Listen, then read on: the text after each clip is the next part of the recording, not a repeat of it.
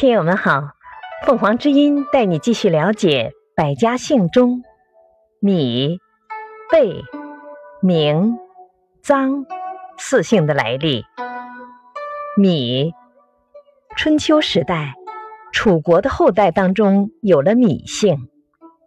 贝，周文王的后代赵公康，后代以国名为姓。明，古代部落首领燧人氏有一个重臣叫明游，他的后世子孙以其名作为姓。臧，鲁孝公儿子屈，他的后代以封地名作为自己的姓。感谢收听，欢迎订阅。